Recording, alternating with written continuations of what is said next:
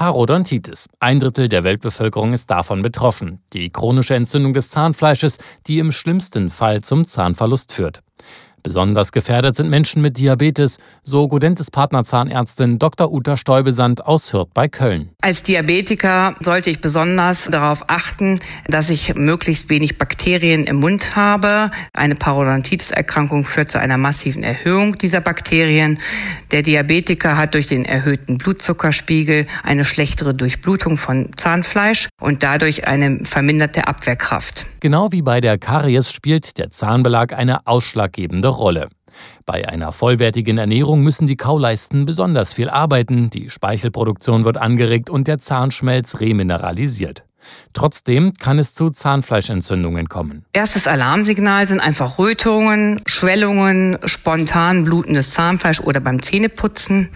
Und natürlich können auch die Zähne selbst ein Indiz darstellen durch Stellungsänderungen, Aufschachtelung der Zähne oder gelockerte Zähne.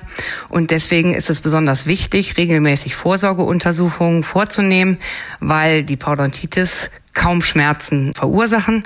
Das heißt, Schmerz fällt somit als Warnzeichen aus. Die Folgeerkrankungen können mitunter schwerwiegend sein, wie Herzinfarkte oder Schlaganfälle. Egal also, ob Diabetiker oder nicht, der regelmäßige Besuch beim Zahnarzt ist Pflicht. Dazu gehören systematische Untersuchungen, die professionelle Zahnreinigung, aber natürlich auch die konsequente Pflege zu Hause.